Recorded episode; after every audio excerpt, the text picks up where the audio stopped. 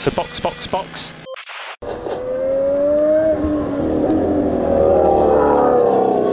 Mandei meu Cadillac pro mecânico outro dia. Pois há muito tempo um conserto ele pedia. E como vou viver sem um carango pra correr meu Cadillac bip Quero consertar meu Cadillac. Olá, sejam bem-vindos ao episódio 69 do Box Box Box, o original. Meu nome é Aninha Ramos e hoje estou aqui com Juliana Miyahara. Oi, oi. E com o nosso primeiro crossover. Muito bem-vindo, Denis, do podcast Zebra Alta. E aí, galera? Primeiramente, agradecer uh, o convite e tudo mais aqui. Segundamente, como diria aquele pessoal, né?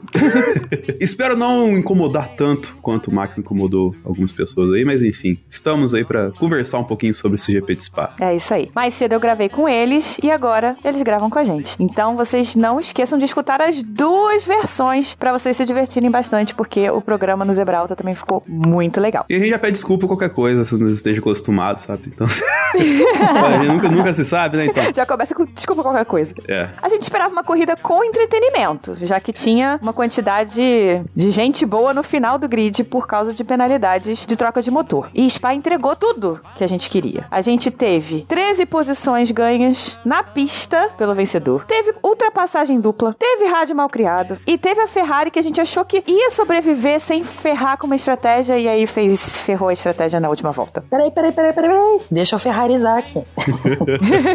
então tá bom, vamos pra pauta porque tem coisa para falar. Existem mil garotas querendo passear comigo. Mas é por causa desse calhambeque, sabe? Bye! O pódio foi Verstappen, que largou de 13º, Pérez, 18 segundos atrás do companheiro de equipe. Eu quero muito frisar isso, porque, assim, a diferença foi muito grande. E Carlos Sainz, que tinha sido pole position depois das punições por troca de motor do Max Verstappen. É, é um pódio que a gente está acostumado a ver, mas tem uma notinha aí de, de coisa inesperada, né? Ou não? Ah, assim, o lance de inesperado talvez seja o menos inesperado dos últimos inesperados, né? Que é o, o desempenho que o Verstappen mostrou ao longo do final de semana. Mesmo ele largando 15, ninguém duvidava que ele fosse é, ser um potencial contender à vitória na prova, saca? Então talvez o, o, o inesperado pro Max, assim, atualmente não seja tão inesperado assim. É, o Verstappen, ele tava nas listas listas de apostas de muita gente para o pódio, não necessariamente para o primeiro lugar, porque o carro da Red Bull chegou de férias muito aparentemente dominante. Não sei se foi um casamento com a pista, eu acho que teve isso também, mas ele tá dominante, estava dominando até hoje já, né, desde sexta-feira. E era esperado que ele chegasse no pódio, mas em primeiro lugar, assim, da maneira que ele chegou, foi um pouco surpreendente, eu acho, porque foi muito limpo. Ele chegou lá de maneira muito limpa e por mérito a gente teve só dois abandonos que, na verdade, nem iam influenciar tanto na escalada dele. E, enfim, é isso aí, gente. Acho que bicampeonato vem aí, né? É. Foi engraçado você falar isso, que eu lembrei de um vídeo que eu vi agora há pouco no Twitter de alguém que. Eu não vou lembrar o perfil exatamente, mas o cara pegou uma volta de aceto Corsa, tipo, o grid inteiro da Fórmula 1 e um carro daqueles protótipos que a gente sempre vê o pessoal fazendo de cada carro, assim, né? E, e tipo, era Interlagos, ele começou na reta, em último, e no final da reta oposta ele já era primeiro, entendeu? Então, o Max fez tipo isso, tá ligado? Porque a diferença era abissal, assim, chegava, passava, sem tomar conhecimento, assim, e quem estava na frente meio que não oferecia tanta resistência, porque sabia que se oferecesse resistência ia ter muito mais desgaste com o seu carro do que qualquer outra coisa. Então era mais fácil deixar o Max passar uhum. e fazer a vida dele ali. Uhum. É, ele não teve dificuldade para ultrapassar. Ninguém. Ele escalou até o P8 antes de abrir o DRS. Isso foi impressionante. É verdade. A gente esqueceu, né, que teve um acidente e não teve a questão da abertura do, da asa, né? Ela foi adiada por conta do, do safety car. E aí, quando, quando abre a asa, ele já tá em oitavo, cara. Então, tipo, oitavo não era, não era quinto, aí foi, coisa foi assim? quase roubado, né? Porra, aquele DRS em Spa foi quase roubado. Uhum. Mas foi, ele largou de 13 terceiro, Leclerc largou de 14 os dois estavam P8 e P9 antes do safety car. Sim. Sem abrir asa. Foi só no vácuo uhum. e na velocidade de, de spa e na diferença de, de carros, né? Como diria o pessoal antigo do Fórmula 1, como eu deveria ser, né? É. Sem, sem usar DRS e tal. Sem artifício, sem ajuda, só sem no braço. roubalheira, né? só no braço.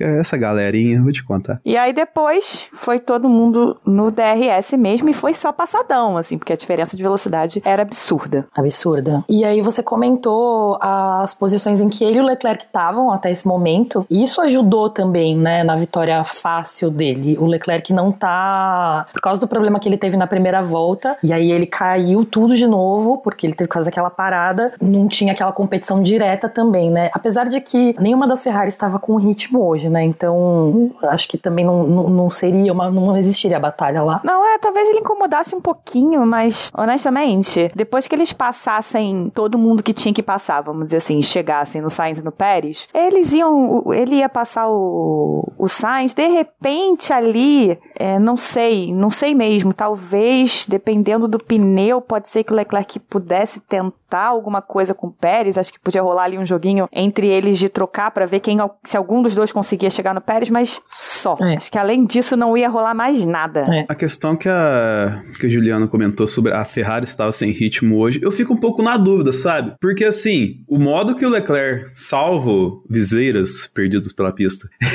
chegou no, lá no, no pelotão da frente, foi até certo ponto tranquilo, saca? Ele, tu tem só a questão do Russell, né? Porque o Russell, ele é o senhor consistência, é difícil, né? Você combater com ele ali. Mas o que me pareceu muito mais que a Red Bull estava melhor que todo o resto, que, que ela deu uma distanciada em relação à Ferrari do que a Ferrari está em situação de barril, saca? É, o que eu vi foi um post sobre uma reportagem da Amus. A Amus é sempre muito, muito inform bem informada, né? E eu sigo uma pessoa que faz muito essas traduções das das reportagens da Amus, que é um veículo alemão, e o que eles disseram, a análise deles foi que a Ferrari e a Mercedes tiveram que subir mais o rate do carro, né, a altura do carro, separar mais o carro do chão por causa da Rouge. Eu não entendi muito bem por que por causa da Rouge, mas é essa, esse o raciocínio. E por causa de uma lombada específica, numa curva específica, que se eles mantivessem o carro baixo, ia quebrar o carro, tanto uhum. a Ferrari quanto a Mercedes. Talvez não dá para entender nos dois, mas dá para entender naquele take dos treinos do Bottas Binon Rouge, né? Que é. raspou a soalha lá, deixou até uma marca no, asfalto. É verdade, uhum. pode ser. E aí, a Red Bull não precisou fazer isso, porque o carro da Red Bull já estava numa altura que não estava atrapalhando. Porque também surgiu a questão de ser algo relacionado à nova diretiva, né? Uhum. Que mudou o assoalho, a Mercedes fez toda aquela coisa para ter a diretiva do FlexiFloor, não sei o quê, mas parece que não. Parece que foi uma outra modificação. Isso responde algumas coisas, né? Porque apesar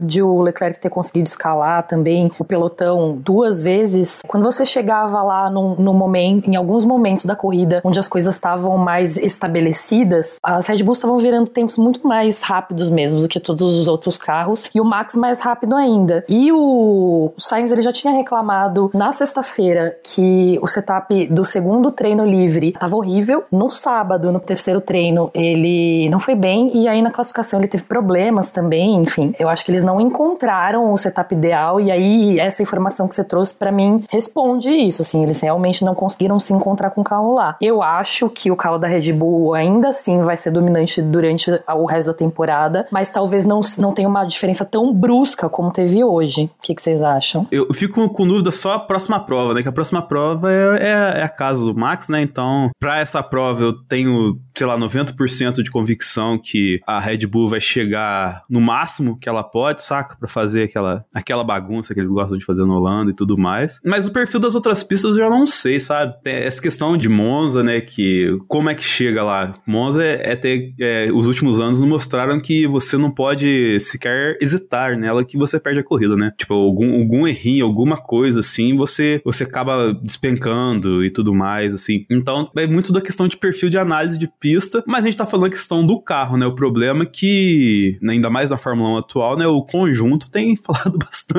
né? Sim, sim. Eu acho que não só a questão da Red Bull não ter precisado mexer no carro, né, mas também pela pista ter áreas mais rápidas, ter mais áreas rápidas, mais setores rápidos do que setores travados. Mas aí você pega análise de tempo de volta de setores, eu tava acompanhando pelo aplicativo e a Mercedes estava fazendo o setor 2, que é o setor mais lento, né, de mais curva, que normalmente é o setor que a Ferrari tem ganhado em todas as pistas, e a Mercedes estava dominando esse setor, na verdade. Sim. O Russell fazia os melhores tempos nesse setor. Ou seja, de fato, o que quer que seja que tenha sido feito, essa levantada aí da altura do carro da Ferrari, tirou downforce do carro da Ferrari, tirou pressão aerodinâmica. E o carro da Ferrari vive por pressão aerodinâmica. Não é um carro tão equilibrado quanto a Red Bull. A Red Bull é mais equilibrado. Então, alguma coisa ali modificou. Se em Zandvoort não for necessário subir o carro, é possível, e é o que a Ferrari espera, que a gente veja uma aproximação de novo. Uhum. O que é bom, principalmente de, na parte de quali, porque Zandvoort não tem muitas oportunidades de ultrapassagem. Não é uma pista tranquilona de ultrapassar, né? Nada uhum. tranquilona, né? não, é uma, é uma pista chata, mas é aquilo que o Denis disse. É a casa do Verstappen. A Red Bull vai vir com tudo e mais um pouco. Ainda mais que eles perderam na Áustria, né? Então, assim, é tipo, é, as casas deles, eles ganharam em um e perderam na outra, né? Que, que Spa é. Spa é, o, é, na Bélgica, é o país que o Max nasceu. Eu olhava a arquibancada, tava tudo abóbora dessa vez, né? Porque é, uhum. você dá um pulinho da Holanda pra Bélgica é, é, fácil, né, pra eles ali. Uma coisa eu sair daqui e visitar vocês no Rio. É mais fácil ainda, vou te falar. É. então, assim, agora essa corrida no Holanda vai ser, entre aspas, arrancada do título, saca? Ah, sim, sim. Depois disso tudo, né, depois de, dessa corrida inteira, a gente ficou com o campeonato de pilotos, com Verstappen com 284 pontos, Pérez com 191. Ainda seja, dá, Pérez... hein, Pérez? Vamos lá, Pérez. Bora. Pérez já passou Leclerc. Leclerc com 186. E aí, eu normalmente a gente bota só os, os três primeiros, mas eu botei a sequência até o quinto porque tá muito próximo. Sainz com 171 e Russell com 170 pontos. A Mercedona já não tá mais comendo pelas beiradas, já chegou no recheio. Yeah. Eles estavam trocando posição, né? Já faz algumas corridas. Eles ficam com pouquíssimos pontos de diferença, pelo menos, né? O Sainz e o Russell. E aí, agora é isso, assim. Agora o Leclerc tá ficando cada vez mais próximo deles também, ao invés de estar tá se aproximando de lá de cima. O Verstappen tá totalmente isolado, mas acho que, eu não sei, eu não vejo mais o, uma possibilidade de segundo, nem de segundo lugar, talvez. É, uh. é possível. É, mas tá muito complicado porque a própria Ferrari não tá se ajudando, né? Então, uhum. quando precisa do apoio da Ferrari, fica bem claro que tá complicado. Nos construtores, Red Bull tá com 475 pontos, Ferrari com 357 e Mercedes com 316. A sorte da Ferrari foi o DNF do Hamilton. Aí deu para abrir um pouquinho, uhum. porque senão a Mercedes tinha encostado mais. Tinha. E assim, a gente para pra olhar, né? 98 pontos de Max para Leclerc, né? Virou uma quantidade complicado de virar, né? Já, já tava antes, mas, tipo, vai ficando. A, a cada prova vai criando contornos mais complexos, mais difíceis, né? Uhum. Não tinha, tinha aquela brincadeira, não, se o Leclerc vencer todos até o final da temporada, ele é campeão, tá ligado? Aí passou. Não, se o Charles vencer todas com o Sainz em segundo até o final da temporada, o Charles é campeão. Agora fica mais complexo ainda, né? Tipo, até dá pro Charles, com o Sainz, acho que fazendo dobradinho o Max no terceiro, pra chegar competitivo, porque tem sprint, se eu não me engano. Tem sprint no Brasil. Mas é muito ponto, saca? Uhum. É tipo, 98 pontos é, sei lá, é a pontuação da, da McLaren. É. é muito ponto e a Red Bull não erra. Sim. A Red Bull cometeu um erro essa temporada que foi no setup da Áustria. O setup dos carros na Áustria simplesmente foi horroroso e o Leclerc deu três passadões no Verstappen. Fora isso, a Red Bull não errou. E aí, assim, Verstappen tá super tranquilão lá na frente, sabe que tem distância, não tá nem se preocupando, tá fazendo dele com tranquilidade. E nem precisa se preocupar. E agora com o Pérez em segundo no campeonato, menos ainda. Demais. Verstappen ficou 18 segundos à frente do Pérez.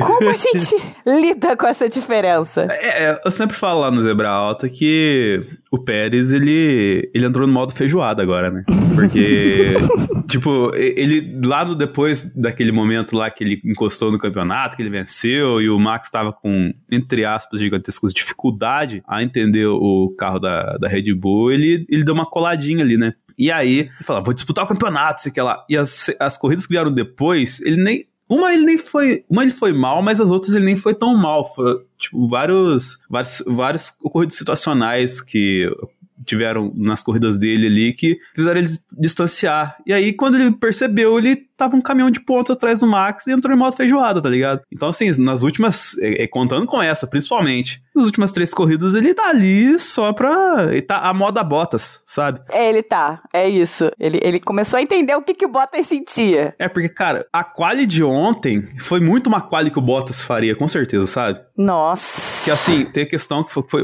uma das piores qualis de todos os tempos, né? Que o, o, Max faz a pole, mas ele não leva a pole por conta de punições, e o vai lá o Leclerc também punindo, tentando dar um vácuo pro Sainz, e o Sainz não consegue melhorar o tempo. Mas ele fica com a pole mesmo assim, porque o Pérez com o carro igual do Max simplesmente não consegue melhorar o tempo dele, tá ligado? Uhum. É, é, isso, é isso que me pega, assim, porque o carro é igual, né? O carro é igual, é, tá um, Óbvio, foram feitas mudanças e tal, mas não foram mudanças tão drásticas a ponto de o Pérez completamente se perder da forma como se perdeu, né?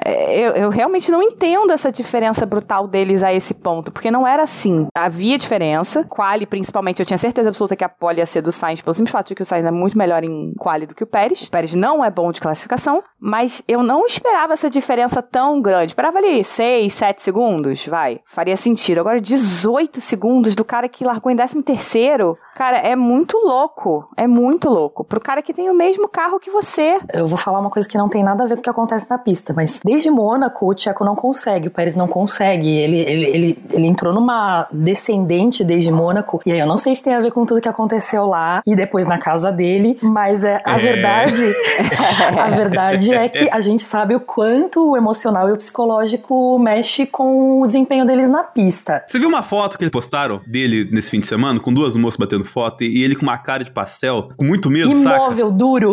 Ele tá completamente imóvel, travado. É muito boa aquela foto, gente. E representa exatamente esse momento dele. Ele tá travado na pista também. E aí, assim, ele não só ficou 18 segundos atrás, como ele ficou 18 segundos atrás, o cara que largou muito atrás dele, largou em segundo, e a largada dele foi terrível. E ele não conseguiu se recuperar, mas pra gente entender a diferença que esse carro fez, porque ele, eu não sei, eu não fiz uma ordem de de desempenho dos pilotos que estavam lá na frente, mas ele ficaria muito atrás, assim, não ficaria em segundo lugar, se tivesse todo mundo equiparado. E eu não sei se alguma coisa dentro da equipe tá diferente para ele. Acho que, né, os carros são iguais, mas tudo bem, a gente entende que é um carro feito pro Max, é um carro feito sob medida para ele e que talvez o Pérez tem um pouco mais de dificuldade. Só que ele já teve menos dificuldade antes, né? Agora tá muito gritante, realmente. E aí, não sei, será que ele tá numa espiral mesmo? Assim como também teve o um momento do Bottas, quando ele passou a ir muito mal e muito pior do que ele costumava ir? É, esse foi o, o Bottas 2020, 2021, acho que foi quando ele chegou nesse momento de, cara, cansei dessa brincadeira. Uhum. Mas eu não sei por quê. No início do ano, o Pérez estava bem próximo, assim, do Verstappen. Era a mesma diferença do, do Charles do Carlos, às vezes até menor, que é uma diferença pouca. É uma diferença que num dia ruim é fácil de outro passar por cima. E aí a Red Bull começou a evoluir o carro e o negócio foi piorando. E aí o, o Pérez chegou a dar uma declaração dizendo que a evolução do carro, todas as atualizações, era tudo focado em ajudar o Max a andar melhor no carro e que isso acabava atrapalhando ele, porque o carro do início do ano era do jeito que ele gostava de dirigir. Eu vou tentar trazer um argumento que tirado do meio do meu multiverso, porque não tem fundamento nenhum, mas talvez ajude a explicar um pouquinho, que é o seguinte, pega por exemplo o Russell, ele nas primeiras corridas manteve a consistência dele com o que a Mercedes entregava. O, o teto dele era a base, né? O, o, ele é o rei do P5, né? Enquanto o Charles é o rei do P4, é. ele é o rei do P5. E, e, tipo, ele conseguiu fazer isso melhor que o Hamilton, porque o, o, Russell, ele, vamos dizer, até então não tinha tido um carro top na mão, tá ligado? Então ele, tá, teoricamente, estaria mais condicionado a ter uma reação mais adaptável ao perfil de carro, mesmo sendo questionável. Talvez isso tenha acontecido no começo com a Red Bull. E o, o Checo também, ele é um cara que, salvo aquela época da McLaren, e que ele mesmo já falou que ele era imaturo para assumir McLaren naquela época, ele nunca teve carros bons, ele teve sempre carros que eram meia bomba para dizer o mínimo, tá ligado? Então, o começo do ano, tava todo mundo desenvolvendo o carro, tentando entender como é que era, assim, aquela corrida do Bahrein é um exemplo gigantesco disso. E talvez a questão de um carro mais, digamos assim, desequilibrado, para ele fosse mais fácil, entendeu? Só que a questão é que eles, como você bem disse, eles não moldaram o carro ao modo do Tcheco pilotar, tá ligado? Porque talvez o Tcheco nem tenha um modo específico de pilotagem, saca? Talvez ele seja muito mais reativo ao carro do que ter necessidade de, de adaptarem um carro ao estilo dele. Então talvez nesse ponto ele tenha ficado para trás, porque ele não tem a personalidade, entre aspas, que o Max tem, tá ligado? Do arrojo, da agressividade, do modo da tocada, assim, que é bem característico dele e tal, assim. Ele, ao ser generalista, ele acaba perdendo porque não especificam algumas coisas para ele. E eu acho que isso pegaria com qualquer companheiro de equipe do Verstappen que não fosse Leclerc ou Hamilton, porque eu acho que são os três pilotos que melhor se adaptam a carros. Talvez o Russell também. Acho que seriam os únicos que conseguiriam dirigir qualquer carroça que o Verstappen escolhesse dirigir,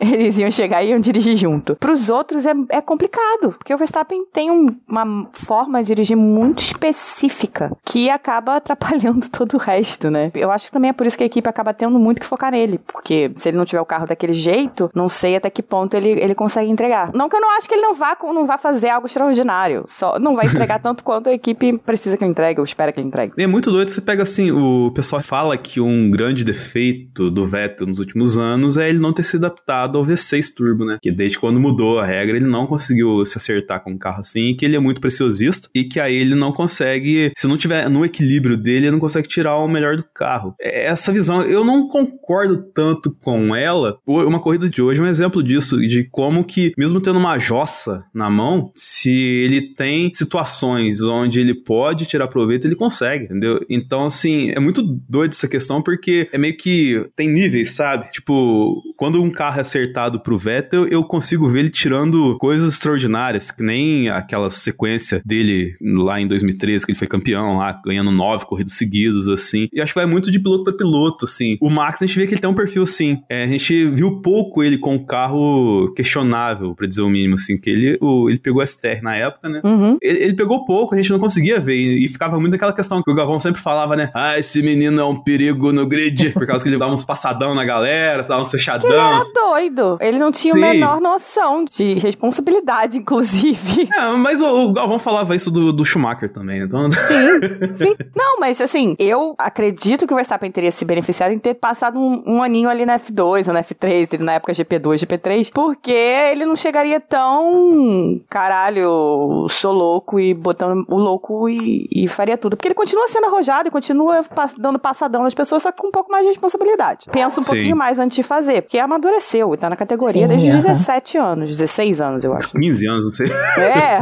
pois é. Mas a questão do Vettel que você falou, é uma coisa que a gente já conversou bastante sobre Vettel aqui no podcast. Eu sou dessas pessoas que vê o Vettel dessa forma. Se ele não tiver o, carro na mão, ele não consegue tirar tudo que ele pode. Mas tem uma especificidade. Ele não gosta do carro solto na traseira. Então pode ser que o carro seja uma bosta. Mas se ele tá segurozinho ali na traseira, ele consegue fazer alguma coisa. Mas Sim. se você botasse um. Como foi com a Box, o, o, trator vermelho lá da Ferrari de 2020. Isso aquilo era terrível. O carro saía de traseira o tempo todo. O Leclerc fazia milagre chegava em segundo. Chegou em segundo com aquele carro numa corrida, entendeu? E o Vettel não conseguia passar de décimo, nono. Era, era muito difícil de ele conseguir fazer alguma coisa. Quando ele conseguiu, foi assim. Porque o Leclerc errou, inclusive. Foi na última volta, na última curva, o Leclerc errou, ele passou e conseguiu o pódio, conseguiu um P3. Porque ele não conseguia entender aquele carro. E naquele ponto ele também nem queria mais, né? Uhum. Mas essa coisa da adaptabilidade é muito importante no piloto. E ele é meio nerdão, né? Ele fica olhando o carro, ele mede com o pezinho ali, né? E tal. Ele, ele só não encosta, porque sabe, se encostar é 30 mil, né?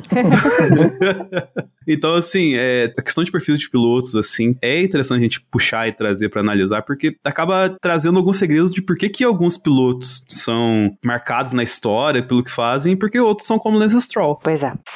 Falando em Stroll, só porque a gente não falou sobre isso ainda, Alonso vai para Aston Martin, aí ficou a história, a loucura do Piastri, que a gente já teve o nosso episódio de Silly Season com o estagiário da F1. Aí agora a McLaren anuncia oficialmente a saída do Daniel Ricardo, que não sabe se para onde vai. Não temos ideia do que ele vai fazer da vida. E disse, inclusive, que pensa num ano sabático. Olha, eu acho que se o Ricardo fizer um sabático é pra, é pra sempre.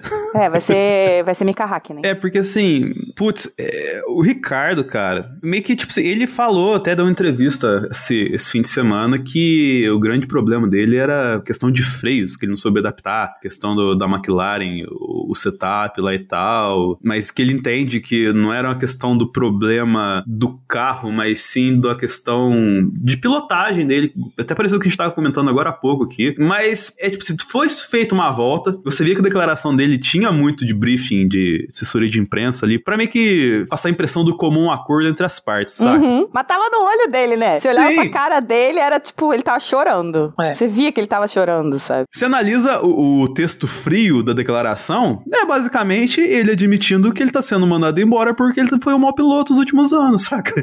Então, assim, é difícil, cara. É- é- não é que ele tá saindo porque, ah, a Fórmula 1 é cruel demais e mais um piloto pagante vai tirar um super talento, tá ligado? Ricardo tá devendo. Tá. A corrida de hoje também, ele, ele tava devendo, saca? Então, assim, se ele não conseguir uma vaga, tipo, essa vaga da Alpine que tá pipocando aí mesmo aí, dependendo de como for, que a gente tá gravando isso no domingo, né? Eu não sei se a reunião vai ser amanhã ou depois É amanhã. da análise do contrato e tudo mais e tal, assim, do, não sei que tipo de acordo, até o Zofnauer tava lá no, na, na McLaren essa semana, né? Ele tava lá no, né, no motorhome deles, então, assim, a gente não sabe como é que vai ser o acordão, tá ligado? Às vezes, em parte do acordão, pra ficar, entre aspas, barato financeiramente pra eles, o Ricardo acaba ficando na Alpine, tá ligado? Pra eles fa- façam só a troca, assim, por questão financeira, saca? Uhum. O acordão com o Supremo com tudo.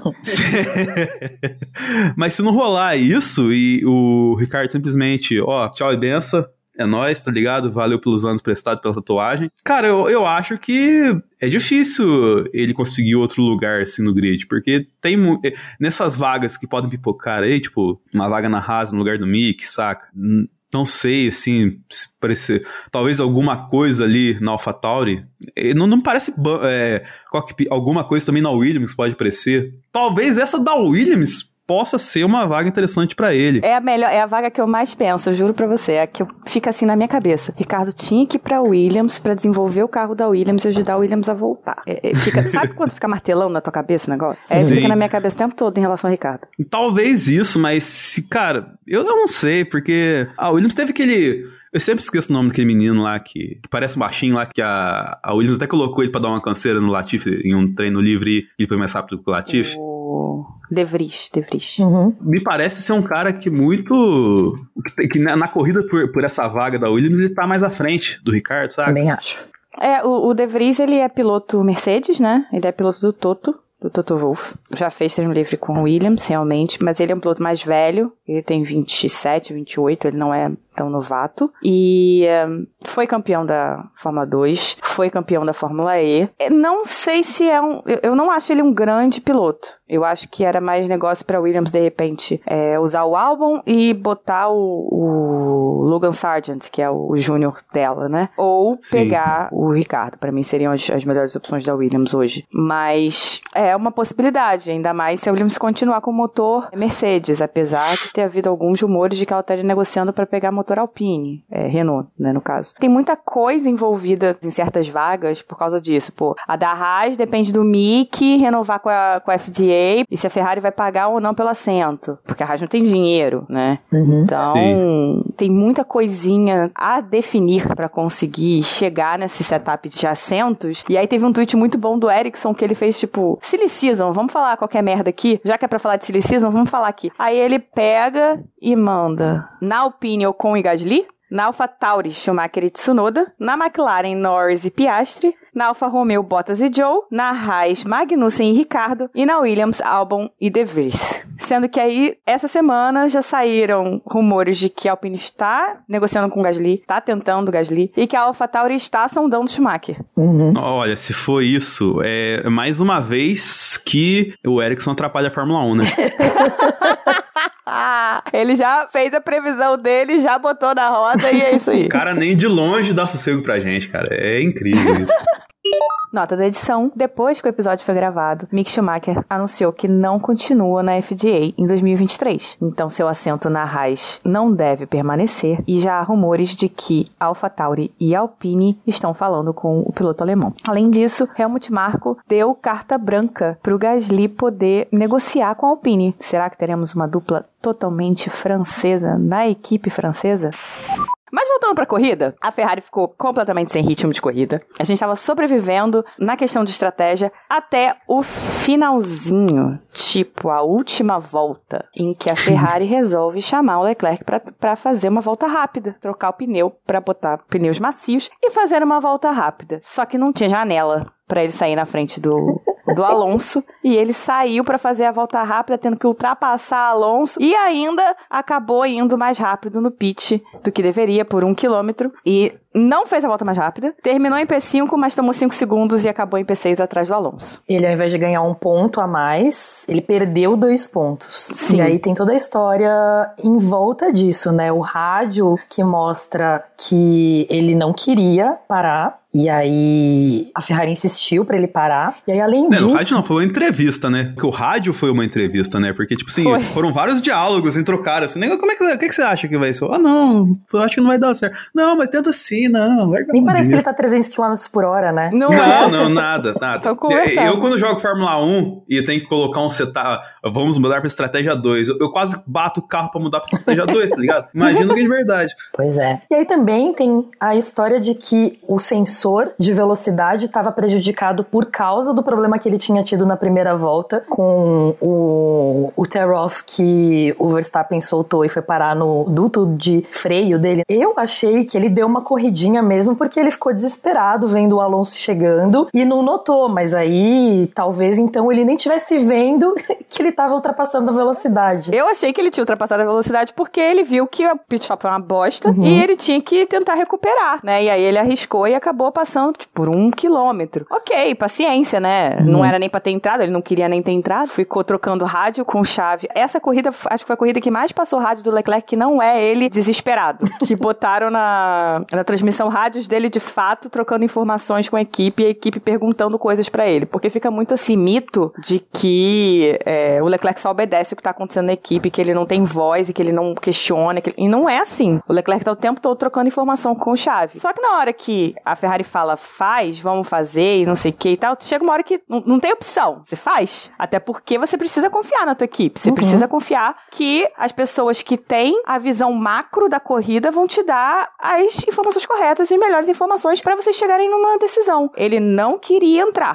é porque ele sabe muito bem que ele não pode confiar. Não, ele falou assim: a gente não tem ritmo para correr esse risco. A gente vai correr o risco e é, há chances de eu não conseguir fazer a volta. Porque sabia que o carro tava tava sem ritmo. O carro tava sem ritmo porque teve uma questão de levantamento do, do carro, né? Dessa altura do carro. E o dele especificamente estava tava com mais dificuldade de ter ritmo porque a sobreviseira do Verstappen, quando entrou no duto de freio, mesmo ele parando pra Ferrari tirar, alguma coisa já tinha derretido ali. É plástico, né? Bateu no quente, uhum. foi embora. E aí quebrou sensores, enfim. O carro já não tava 100% desde o início da corrida. E ele fala pro Chave: Eu acho melhor a gente não fazer. E o Chave vai box, box, box, box ele entra, a parada é horrorosa. Quando ele sai, ele toma a punição por causa de um quilômetro. E aí a gente descobre depois, no final, que essa sobreviseira, ainda por cima, queimou sensores do carro. E aí eles não tinham a velocidade correta no pit lane. É muito azar e tá virando Mario Kart. As pessoas brincam muito que quem não gosta de Fórmula 1 fala, pra Fórmula 1 ser legal tem que ser Mario Kart. Pronto, aí, Mario Kart. O Verstappen mandou a banana e estragou a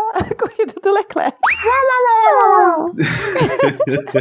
e ficou essa vibe de quando não caga na entrada, caga na saída.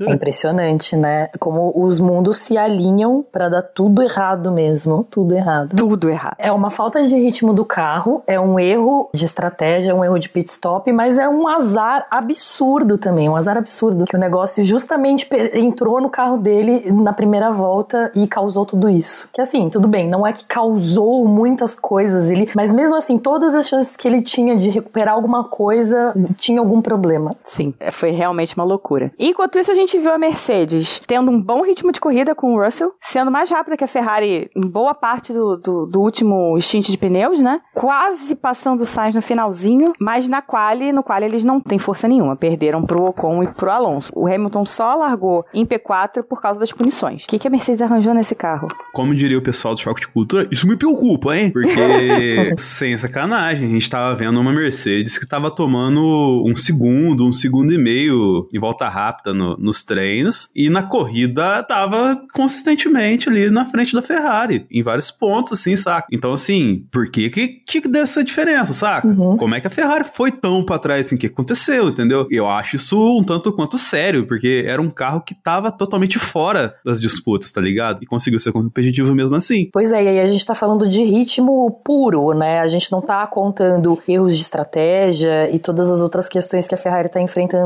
durante essa temporada. Mas como se explica? Eu não sei, sinceramente. Gente, como que se explica isso? Assim, eles eles estavam totalmente desaparecidos da classificação e a gente só viu um carro da Mercedes, né? A gente só pôde ver o desempenho de um dos carros, mas aparentemente é isso. O ritmo de corridas dele tava, deles estava melhor do que o da Ferrari. Como se explica? É, a minha percepção, vendo algumas coisas, lendo algumas coisas também, é que eles têm muita dificuldade para aquecer pneu. Era um, uma coisa que eles estavam reclamando muito na sexta-feira, e sexta e sábado foram dias mais frios do que hoje, uhum. para começar. E eles têm muita dificuldade de, de esquentar pneu. Então, para eles, de repente, conseguirem fazer uma volta boa, no qual eles precisariam de duas, três voltas de aquecimento de pneu. Não tem tempo e vai estragando o pneu também, né? Quanto mais outlap você vai fazendo. Uhum. Então, pode ser que tenha sido isso que tenha afetado as voltas rápidas. Mas aí, na corrida, você consegue gerenciar melhor isso, né? Uhum. Dar uma volta mais rápida, dar uma volta mais lenta e vai gerenciando essa situação do pneu com um pouco mais de facilidade. E hoje tava mais quente. É, faz sentido. É a única coisa que eu consigo pensar que possa explicar essa diferença tão brutal da Mercedes do quali para a Mercedes da corrida. E realmente foi uma, uma diferença de temperatura que atrapalhou tudo, né? Porque eram, se não me engano, 15 graus de diferença na pista. A própria Pirelli mudou de ideia quanto com a estratégia que eles consideravam a melhor por causa dessa mudança de temperatura. E aí, enfim, a degradação aumentou muito para a Ferrari, por exemplo. Eu acho que quem saiu de macio foram só as Ferraris e o Max Verstappen, se não me engano. Foi. E a degradação dos pneus da Ferrari foi maior, inclusive de médio, né? E aí Sim. pode ser isso que tem ajudado também na diferença, né? Se por um lado a Mercedes tem dificuldade de aquecer pneu, então hoje ela saiu melhor, por outro lado a degradação da, dos pneus na Ferrari foi muito maior do que o esperado, então tem um gap maior entre eles. É, quanto menos downforce, mais chance do carro dar aquele slide, né? Uhum. Então isso, isso estraga mais o pneu. Uhum. Sabe quando as coisas vão encaixando? Eu vou, vou falando, a gente vai ouvindo, vai, né, vai conversando e as coisas vão encaixando na minha cabeça em relação a esse negócio da, da subida da, da altura do carro. O downforce da Ferrari é muito conectado com o efeito solo. Eles focaram muito no chassi, na banheirinha ali, né, para fazer um efeito solo forte. Então, quando você levanta o carro, isso diminui um pouco e eles perdem aderência. Uhum. Quando você perde aderência, o carro escorrega, gasta mais pneu. Se você tem menos pressão aerodinâmica, o que, que acontece na curva? Você é mais lento na curva, que era o ponto forte da Ferrari nas outras, nas outras corridas. Uhum. As coisas estão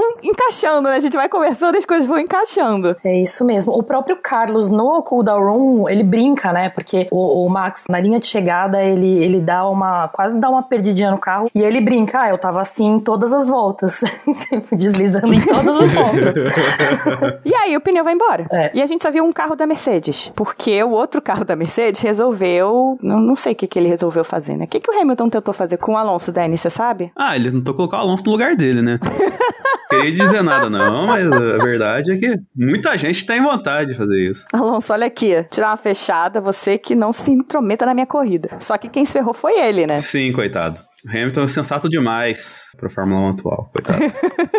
Foi parar lá na brita, quebrou o carro, teve que, que usar o extintor, pegou fogo no, no freio, enfim. Destruiu a corrida dele e tomou um chamadão no rádio. Yeah, what an idiot closing the door from the outside. I mean, we had a mega start, but yeah, this guy only knows how to drive and starting first.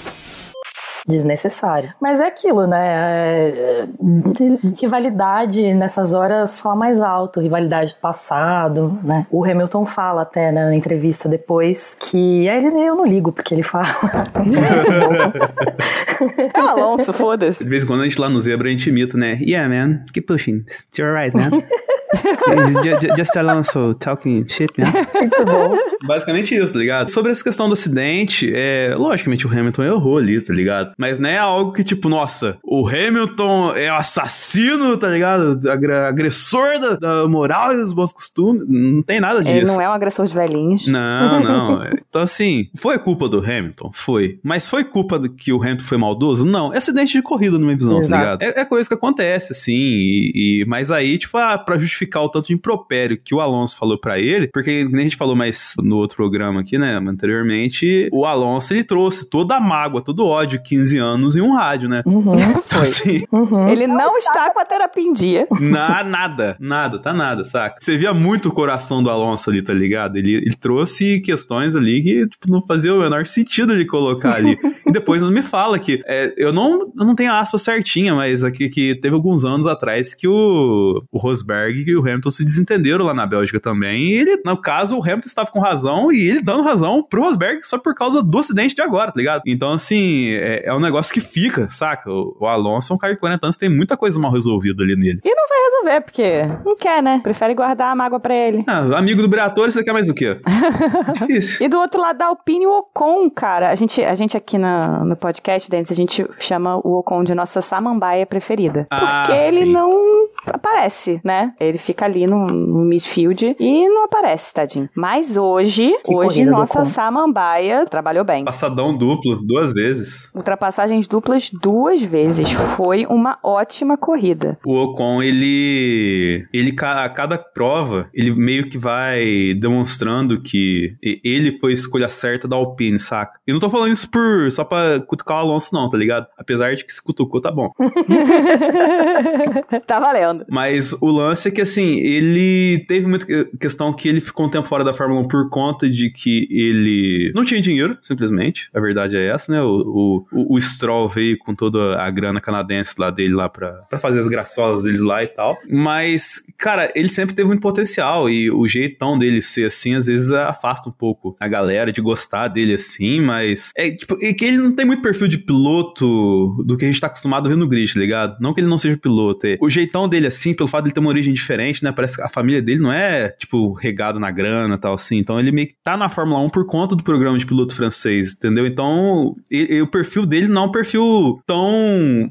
Não dizer que é afável, porque você provavelmente trocar ideia com ele assim, você vai se entender com ele. Mas não é algo comum para quem acompanha a Fórmula 1, entendeu? Então nisso fica muito ranço e acaba que isso sobrepõe erroneamente para muitas pessoas a competência que ele tem, saca? Então, ele consegue entregar muita coisa legal, assim. E agora ele tá tendo espaço para fazer isso. E a, pelo que eu entendo ali, a Alpine está vendo isso também. Ele tá tendo um bom ano, mas eu acho que ele. É, a questão dele é muito mais por tretas passadas do que outra coisa. Ele fez muita merda já, né? Ele teve muitas desavenças na pista com um companheiro de equipe. O, o Pérez, então, foi um que, nossa senhora. Então, as pessoas tomaram um rancinho dele, por, eu acho que mais por isso. Eu vejo muito amadurecimento nele. Eu não acho que ele seja um piloto que, estando num carro de ponta, lutaria por um título. Não acho. Mas acho que ele é um piloto de Fórmula 1. Eu acho que ele é um bom piloto para estar no, no grid e ter vitórias se tivesse num, num carro bom. Ele, ele está onde deveria estar. É, eu acho que sim. E ele tá crescendo, tá amadurecendo como pessoa, como piloto, e tá mostrando isso na pista. Eu acho isso uma coisa legal de se ver. Não é simplesmente o cara que tá ali vai fazendo mais do mesmo, não é o Stroll. Eu vejo o Ocon crescendo muito mais do que o Stroll, por exemplo. Com certeza. E a gente já falou sobre isso, né? Sobre o fato de ter contratos que sejam maiores do que aquele contrato daquele ano. Isso faz com que o piloto fique mais tranquilo e às vezes consiga consiga se desenvolver melhor ou se sair melhor. A gente falou isso do o Bottas falou isso em entrevista, né? O Carlos falou isso também. E o Ocon, eu não me lembro dos contratos deles dos últimos anos, de antes da Alpine, quando ele tava na Racing Point, mas ele teve esse problema de ficar sem assento teve. porque chegou o filho do dono e aí ficou fora da Fórmula 1 por um ano e perigava não voltar mais, enfim. Aí o companheiro de equipe dele quando ele foi para Renault era o Daniel Ricardo, né? Que hoje é o Daniel Ricardo de hoje, mas naquele momento ele estava em outro momento. Enfim, ele nunca teve eh, uma chance real de brilhar ou de se sentir como o, o cara importante do time, o cara mais experiente do time. E por incrível que pareça, assim, eu achava que ele ia ser esmagado pelo Alonso e não na pista, mas por conta de personalidade mesmo, que a gente sabe o, o que, que o Alonso pode fazer com o companheiro de equipe, eu acho que isso não aconteceu. Eu acho que eles se deram bem de uma forma lá e até colaboraram bem na pista. Esse ano eles tiveram algumas disputas que foram meio esquisitas, mas acho que até o ano passado isso nunca tinha acontecido. E agora com a saída do Alonso, ele tem a chance de ser o, o cara que vai liderar a equipe, né? Então, não sei, assim, talvez seja um momento em que ele esteja mais confortável. Vamos ver aí. Além disso, eu acho que ele aprendeu muito com o Ricardo e com o Alonso. Uhum. Eu vejo muita evolução dele depois de ter trabalhado com o Ricardo e, e do ano passado também com o Alonso, em relação a, a, trabalho de pista mesmo, né? Ele conseguiu se dar bem com esses dois companheiros de equipe e eu acho que ele conseguiu aprender bastante com eles. Uhum. Para finalizar, só uma notinha pra gente entrar pras nossas notas. Spa está no calendário de 2023. Aê! Tá bem, né?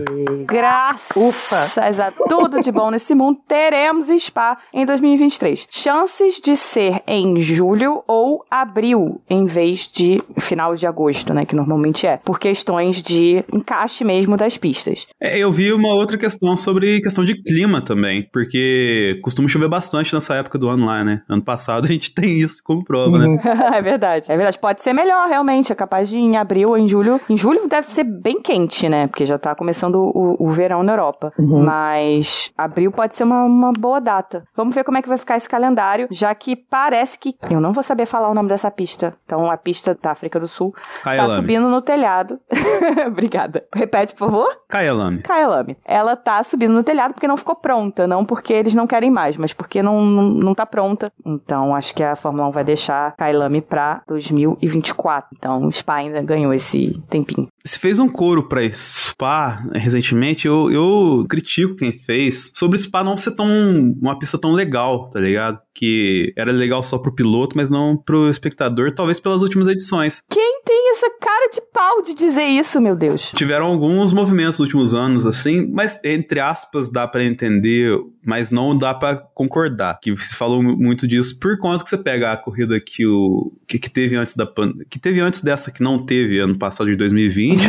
foi uma corrida tranquila, assim, tá ligado? Nem, nem lembro quem venceu, na verdade. Eu acho que foi o Verstappen, 2020, né? Você tá falando? Isso. A primeira corrida da pandemia lá, né? E ele, e ele liderou a corrida inteira, se não me engano. Foi uma corrida meio chata, assim. Aí teve isso, aí teve ano passado que não teve efetivamente, né? Por conta daquela pataquada lá. E esse ano eu vi algumas coisinhas pessoal falando disso por conta de que a corrida acabou, teoricamente, na volta 18, que foi quando o Max assumiu a pole, foi isso, né? Por aí. 13, não lembro exatamente. Então, é tipo, cara, não faz sentido, porque quando a gente tem um grid com carros mais parelhos entre eles, corrida de Spa é bem legal. Só lembrar das várias vezes que o Vettel é, entrava ali na, depois da, da On Rouge na reta ali e colocava, emparelhava com três carros ali para passar, tá ligado? Então, é, a pista é boa sim. É que às vezes o pessoal, o pessoal fica muito por memória recente e, e acaba se perdendo, mas, cara, Spa não pode sair do calendário, não. É uma das, dos pilares da categoria, saca? Sim, e a direção de imagem também faz muita diferença, porque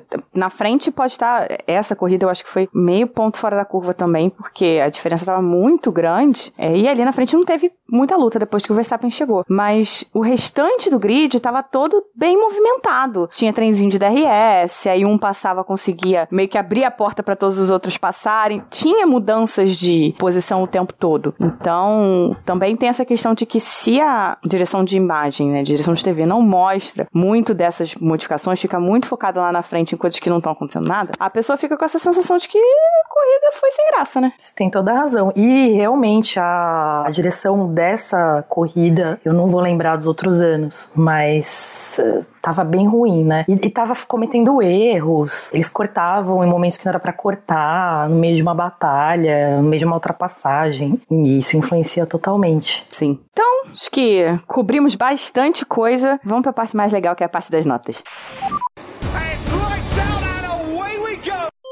Ju, vamos começar com você? Bora. Verstappen, uh, nota 10. Não tenho o que dizer, ele fez uma corrida perfeita. Ele tinha o carro perfeito, ele não errou. Ele fez uma bela escalada limpa, como a gente já comentou. Então, nota 10. Pérez, eu dei nota 7 porque ele largou terrivelmente mal. Eu arrisco dizer que é a pior largada do ano, assim que eu me lembre. Enfim, isso acabou com o início de corrida dele. Ele só conseguiu chegar em segundo lugar porque ele tava com o melhor carro do grid. Pro Sainz, eu dei nota 9,5 só porque ele realmente não fez a corrida que, em comparação, o Max Verstappen fez. Mas ele também não cometeu erros. Ele não fez uma grande classificação, poderia ter ido melhor, mas a classificação também foi confusa, teve problemas da Ferrari, enfim, então 9,5. O Russell eu dei 9,5 pelo mesmo motivo. Ele também não fez uma corrida perfeita, mas ele estava muito bem, o carro tinha ritmo, ele se manteve lá na largada competitivo e chegou em quarto lugar lugar, sendo que a gente esperava que ele chegasse bem mais para trás. O Alonso eu dei 8, porque apesar dele ter largado de terceiro, então ele fez uma boa quali, fez uma boa corrida também, ele eu tirei esses dois pontos porque por causa do rádio dele, e é simplesmente por causa disso, porque eu acho, enfim, desnecessário e foi um acidente meio perigoso também, poderia ter machucado, então acho que é o tipo de coisa que você guarda para você e é por isso que eu tirei os dois pontos dele. O Leclerc eu dei 9, eu não sei, assim, eu foi meio vibes assim, eu acho vibes. que ele... É. Just vibes. Complacência, né?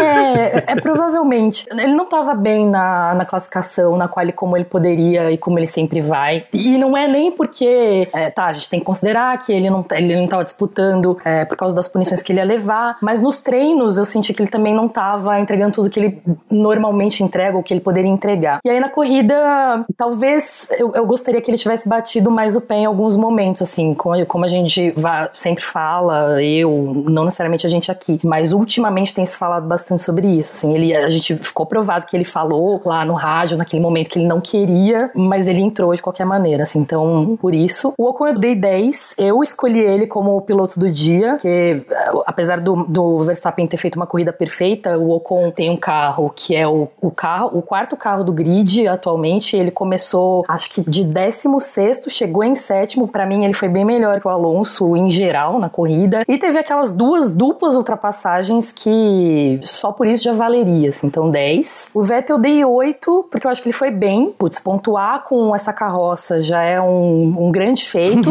e ele não tem ido muito bem durante esse ano. Acho que deu uma aliviada, assim, a anunciar a aposentadoria. Mas ele cometeu um erro lá no começo da corrida que jogou o companheiro de equipe dele para fora. Então, por isso dei 8. O Gasly dei 8 porque eu, sinceramente, eu não sei o que aconteceu direito na corrida do Gasly. Assim, eu sei que ele foi muito, ele foi bem, ele foi muito melhor do que ele foi no resto do ano dele inteiro, mas não vi nada de especial, assim. Então, talvez eu tenha perdido alguma coisa, mas é isso, 8. E o álbum 9, porque né, pontuou. Aparentemente a Williams veio melhor, mas em comparação ao companheiro de equipe dele, ele foi muito melhor, então nota 9. É, então minhas notas são para Max Verstappen, em primeiro lugar, nota 10, corrida perfeita, não o que dizer. Em segundo lugar, Tiago Pérez, nota 7, também. Eu e o Ju demos notas muito parecidas, inclusive.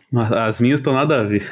é bom. Nota 7 para ele, porque chegou em P2 porque o carro dele tava surreal. É, é, aquela discussão que a gente tem de, de ah, e o piloto é o piloto ou o carro, é o piloto ou o carro pro Verstappen, pro Hamilton, enfim. Ah, não, não é o Hamilton, o Hamilton não é tão bom, é que o carro dele era foda. Ah, o Verstappen não é tão bom, é que o carro dele era foda. Aqui se aplica exatamente, né? O Pérez não é tão bom assim, não tava tão bem assim. O que, que, que deu esse resultado para ele foi o carro. É, ele fez bastante merda, ele largou mal, ele botou Leclerc para fora da pista. Ele não teve ritmo de corrida. Ele ficou dando uma, uma segurada no Verstappen que foi desnecessária. Todo mundo sabia que o Verstappen ia passar, era só ele abrir e deixar o cara passar, assim, não fez nem sentido. É, então, nota 7. Ah, sim, classificação dele foi ridícula. Ele e o, e o Carlos meio que estavam assim, fica com você, Pole. Não, fica com você, Pole, amigo. Não, não, dá, pode ir, amigo.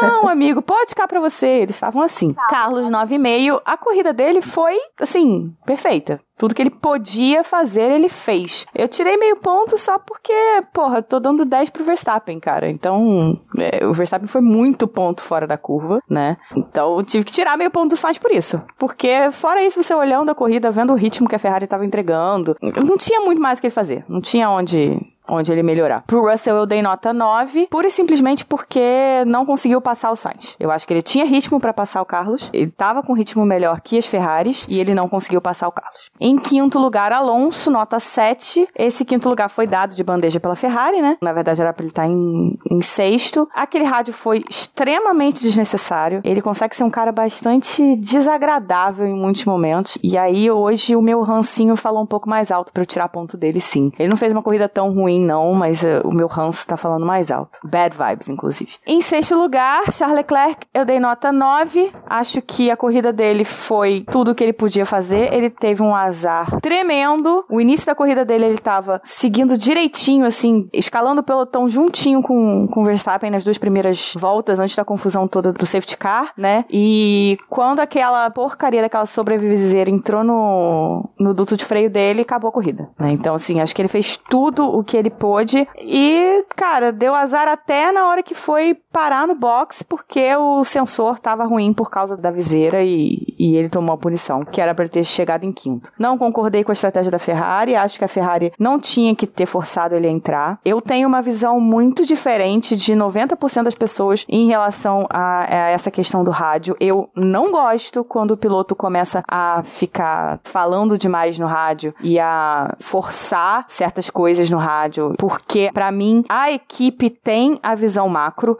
É claro que no caso da Ferrari a gente está duvidando o tempo inteiro do que está se passando na, na, equipe de estratégia da Ferrari, mas em relação a posicionamento do piloto, tem duas coisas. Uma, a equipe tem o olhar macro, tá? Então o piloto precisa estar sempre em contato com a equipe para chegarem num, num acordo. Mas tem coisas que a equipe vai saber mais do que o piloto. Então eu realmente não gosto, não concordo com o piloto batendo muito pé, porque em certas situações pode atrapalhar a estratégia geral da equipe. Então, é um take que me irrita muito quando as pessoas falam que o Leclerc precisa ser mais incisivo. Ele tá o tempo todo falando pra Ferrari o que, que ele prefere. O tempo todo dizendo pra Ferrari o que, que ele tá sentindo do carro na pista. O que tá acontecendo não é que falta o Leclerc falar. Falta a Ferrari ouvir.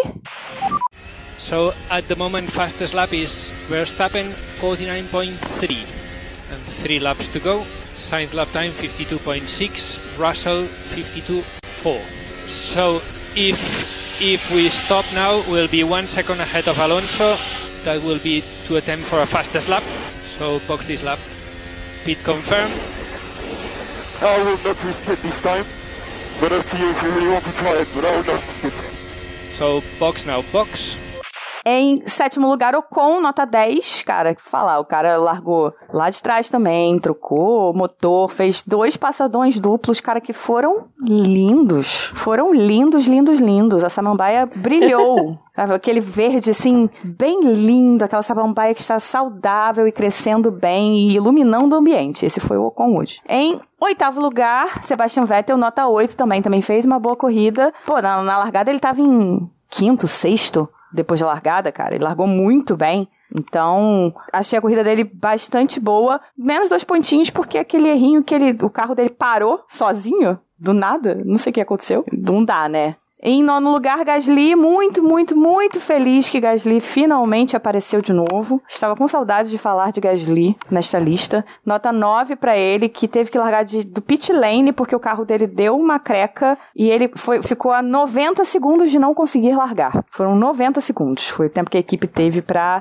descobrir o que estava acontecendo e botar o carro para funcionar. Em décimo lugar, Alex Albon, que fez pontos com a Williams. Eu fico tão feliz. A velocidade da Williams na reta tá um negócio assim bonito de ver. A Williams, quando, quando a pista é rápida, ela vai bem, mas quando tem que fazer curva, ela se ferra. É, e o álbum tá rendendo muito bem nessa Williams, cara. Tá muito legal de ver. Ele ficou em décimo e o Latifi ficou em décimo sexto, décimo sétimo. Então tá bem clara a diferença aí entre os pilotos da Williams. Ó, o Vespa, como diz o pessoal da tradução 10, por motivos que a gente já se estendeu ao longo do programa aqui. O Pérez eu vou dar 5, por conta que ele tava com uma máquina muito boa para fazer o que ele fez ao longo do fim de semana inteiro. O, o modo feijoada falou muito mais alto para ele aqui. O Sainz eu vou dar 6, porque vai muito é, parecido com o do Pérez, mas eu acho que ele tá sendo um pouco mais. Ele foi um pouco mais vítima do, no fim de semana nessas questões que a gente falou de modificação do carro e, e tudo mais, assim, de uma queda de desempenho da Ferrari e tal. Então,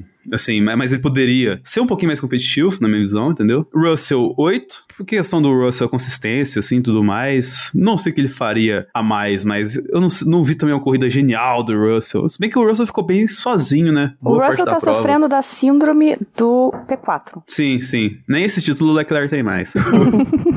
Alonso, 6,5, porque, assim, apesar da prova até interessante que ele fez, ele mostra um desequilíbrio emocional para uma pessoa de 40 anos ridículo, na verdade, entendeu? Então, não coloco isso. O Leclerc eu dei 6, assim, mas um 6 que muito mais é pra, pra dar uma ferroada na Ferrari do que culpa do Leclerc nessa prova em específico, no caso, entendeu? Mas tá bom 6, não, não vou dar, dar, mais não, tá, tá, o Ocon 9,5 por conta do, da grande prova que ele fez, com passadões e tudo mais, assim, consistência. A destreza também de desviar da rodadinha do Latifi lá também, tá Verdade. tá ligado? Então, tipo, ele foi bem testado e ele entregou todas as vezes que foi testado nessa prova, entendeu? O Vettel eu dei 9 porque, cara, essa Aston é, é terrível. Eu acho que, cara, é muito terrível até para parâmetro do piloto, entendeu?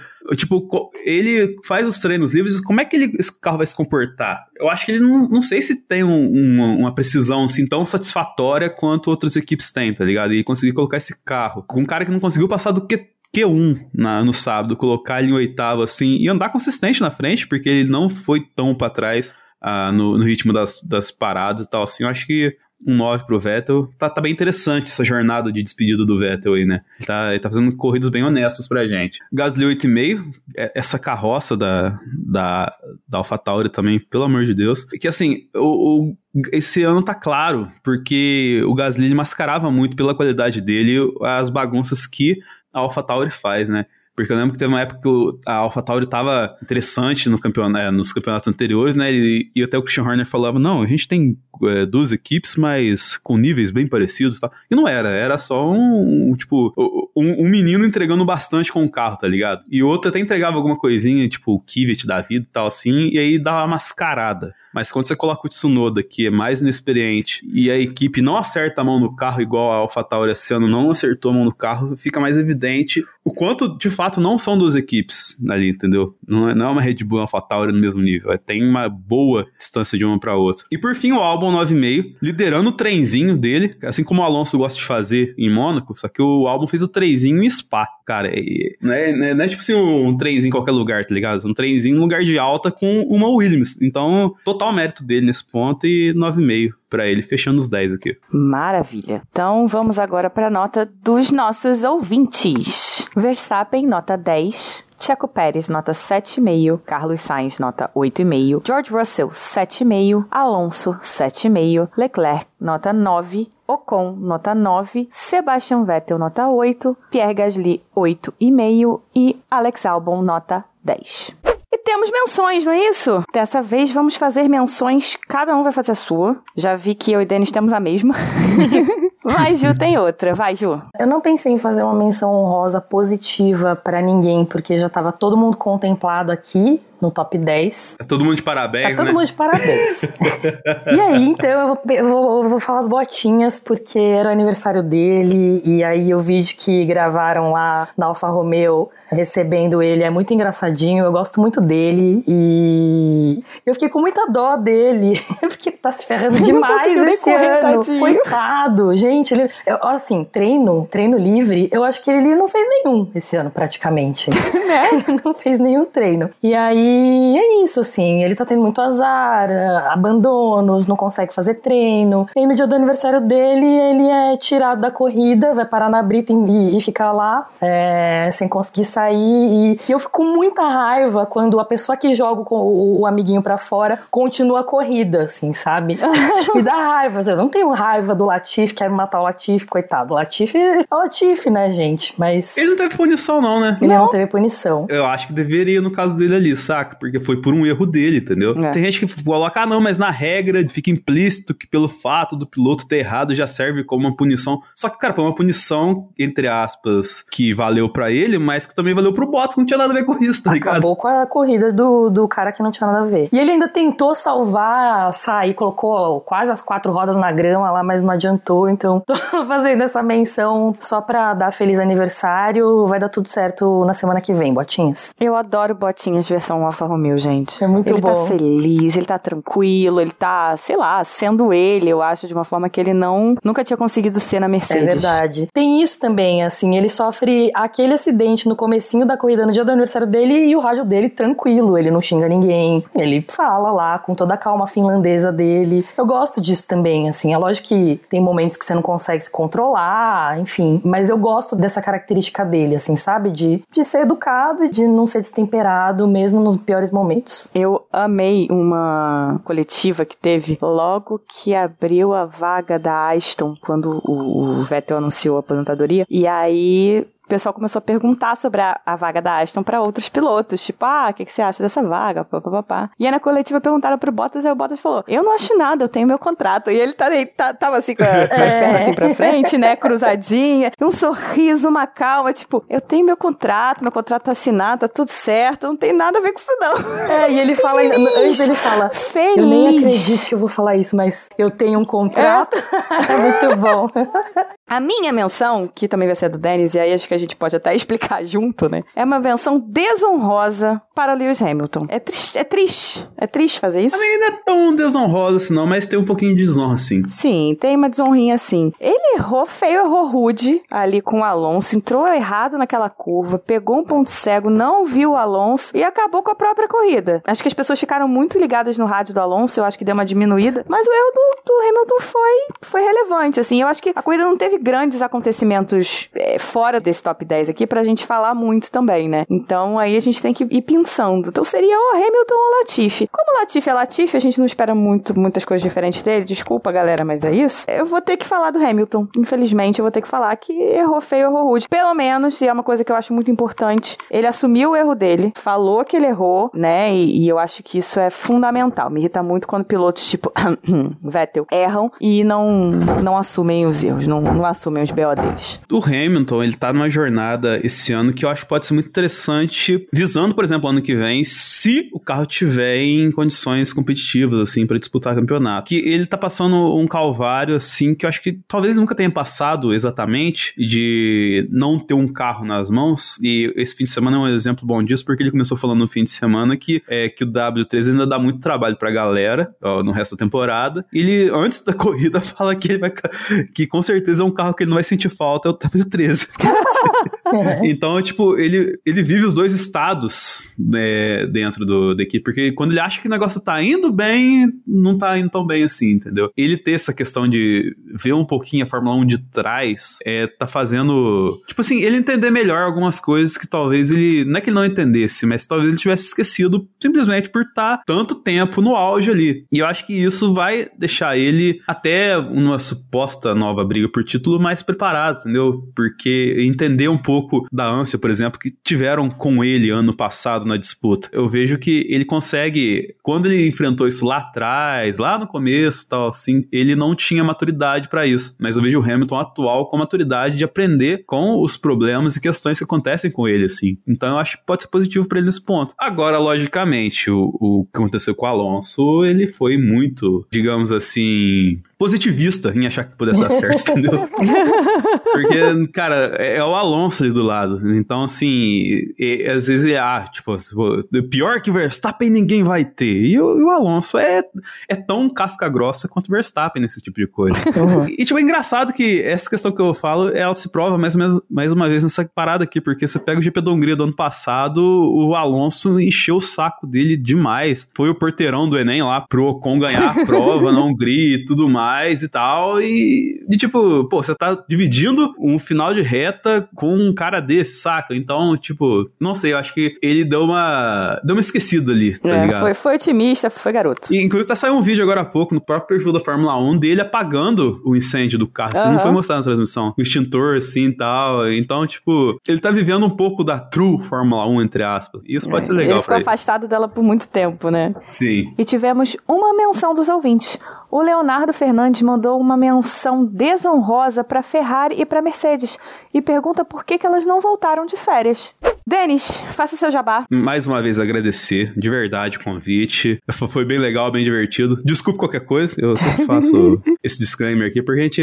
O ser humano é caótico por natureza, tá ligado? Ainda mais quando se fala de Fórmula 1, que é tudo muito a flor da pele, né? Como diria o Alonso tá achando hoje em dia e tal. Mas, enfim, gostaria de agradecer o convite e convidar quem está nos ouvindo aí a colar conosco também lá no Zebra Alta, nosso feed lá. O episódio deve estar tá saindo ou na terça ou na quarta aí, mas não passa de quarta, então é, passa a ouvir bastante o, o, os quadros lá para quem é ferrarista e o tifose, tem o Ferrari Cash, que eu foi brilhante e criação do pessoal lá da, da equipe lá do, do, Zebra Alta, porque tem muito ferrarista lá, então eles dedicam um quadro só pra falar do Ferrari. Só que eles não pensavam que a Ferrari ia ser esse caminhão de emoções esse ano. Então é só pérola maravilhosa que sai lá. E, e eu, nesse programa nem teve, mas tem, tem dia que tem que chamar Marcelinho pra ler aspas lá, é maravilhoso. Então, então é, dá um colo no Zebra Alta lá também, é, é, bem legal. E, e no mais, é isso aí. A gente tá também no Instagram lá, mas não aparece direito. Mas no Twitter, durante a corrida, lá o arroba Zebra Alta, sempre comentando com vocês alguns detalhezinhos que acontecem também. Então, podcast e Twitter, estamos ativos lá com o Zebra Alta. Vamos para nossa lista de apoiadores. Ju, lê pra gente quem são os nossos amados, queridos apoiadores que fazem com que seja possível que essa bagaça aqui aconteça. Bom, primeiro, muito obrigado aos apoiadores Smooth Operator, agradecimento de coração. Sempre de coração. E os nossos outros apoiadores, vamos lá. Leco Ferreira, Hugo Rodolfo Constermani, Leonardo Santos, Heloísa Gama, Thaís Costa, André Andriolo, Jéssica Médici, Letícia Gal, Rodolfo Tavares, Carol Polita, Jaime Oliveira, Diogo Moreira, Liane Oshima, Vitor Martins e Bruna Soares. Muito obrigada, gente. Muito obrigada. E se você quiser fazer parte deste quadro maravilhoso de pessoas e ter seu nome citado no episódio ou receber somente o nosso agradecimento de coração, mas a gente jura que é de coração, nós temos planos de apoio, que são quatro e vão de 5 a 50 reais. Eles estão no Apoia-se e no PicPay e cada um dá benefícios diferentes. O plano mais alto, que é o de 50 reais, acopla os benefícios de todos os outros. Para falar com a gente, estamos no arroba cashboxboxbox no Twitter e no Instagram. Temos também o e-mail podcastboxboxbox.gmail.com Caso vocês queiram mandar mensagens maiores que 280 caracteres, são muitíssimo bem-vindas. E ele também funciona como a nossa chave Pix, caso você queira fazer uma contribuição avulsa, não queira se comprometer com os planos de apoio. A gente também pede muito, muito, muito que vocês avaliem o podcast na sua respectiva plataforma. Cinco estrelas, cinco pontos, o que a plataforma te pedir, porque isso ajuda bastante o algoritmo a fazer a gente aparecer. Então, vambora, que semana que vem já tem Zandvoort, então a gente tem que aí sair da Bélgica e ir pra Holanda. Então, box, box, box, nos vemos semana que vem. Box, box, box. Falou, galera. Uh, congratulations. Awesome drive. Amazing Sunday, guys. Cars and rocket ship all weekend. Unbelievable. Max, you've been brilliant all weekend. Uh, class of your own, mate. Absolutely well deserved. Enjoy it.